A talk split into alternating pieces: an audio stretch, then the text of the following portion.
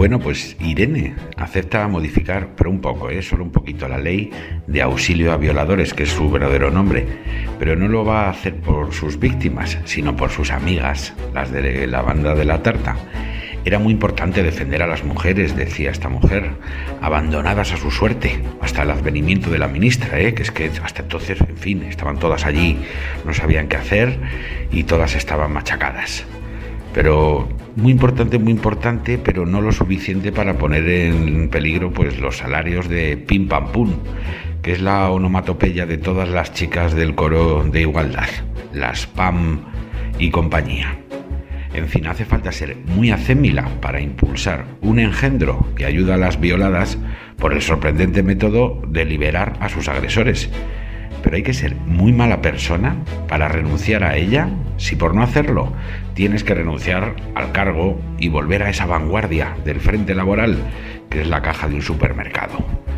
Montero, que también la ha liado con una ley trans que legaliza las mutilaciones y las hormonaciones irreversibles en menores de edad probablemente confusos, cree a la vez que los delincuentes sexuales de verdad están mejor en la calle, que los hombres inocentes son necesariamente delincuentes sexuales y la manera correcta de legislar es indultar a los primeros y perseguir a los segundos, que es como ayudar al pirómano y acosar al bombero.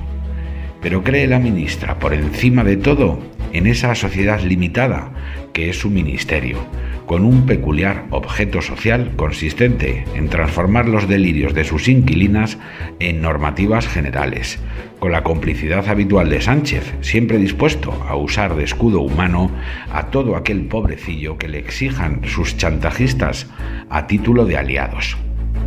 Una vez son los constitucionalistas catalanes, otras las víctimas de ETA, algunas más los hispanohablantes, siempre media España y ahora, en el cenit de su ausencia de escrúpulos, los menores ultrajados por un pederasta y las chicas destrozadas por un violador.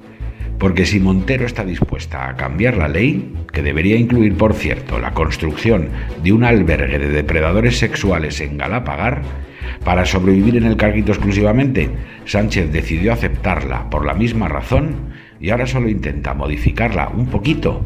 Por lo mismo, se puede llegar a unas elecciones con Griñán en la calle, Junqueras indultado y Otegui de viceministro oficioso del Interior, liberando terroristas a lo loco, debe creer el muy ingenuo del presidente, pero no con el primo, del violador del chándal dando aletazos reincidentes en las mismas calles donde su gobierno solo sabe perseguir a franquistas imaginarios.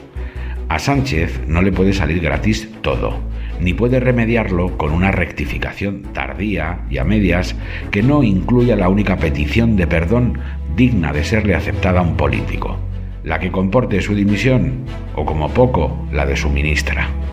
Porque antes de ser atacado por la bacteria E. coli en su temible variante de diarrea electoral, este gobierno de fantasía aprobó una ley a sabiendas de lo que iba a provocar como le indicaron todos los informes oficiales preceptivos.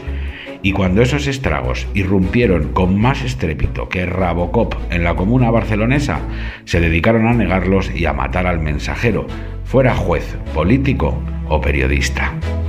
Alguna vez, por razones de justicia poética, los autores de las fechorías políticas deben pagar en primera persona las consecuencias de esas temeridades. Y como sus familias no tienen la culpa, solo pueden hacerlo ellos. A la cajera que fue Montero no le hubieran perdonado un desfase de 6 euros al día. A la ministra que es, tampoco se le puede pasar por alto que la muy cretina sienta más miedo por un heterosexual del montón que por un depredador reincidente. Irene, bonita, la violadora eres tú.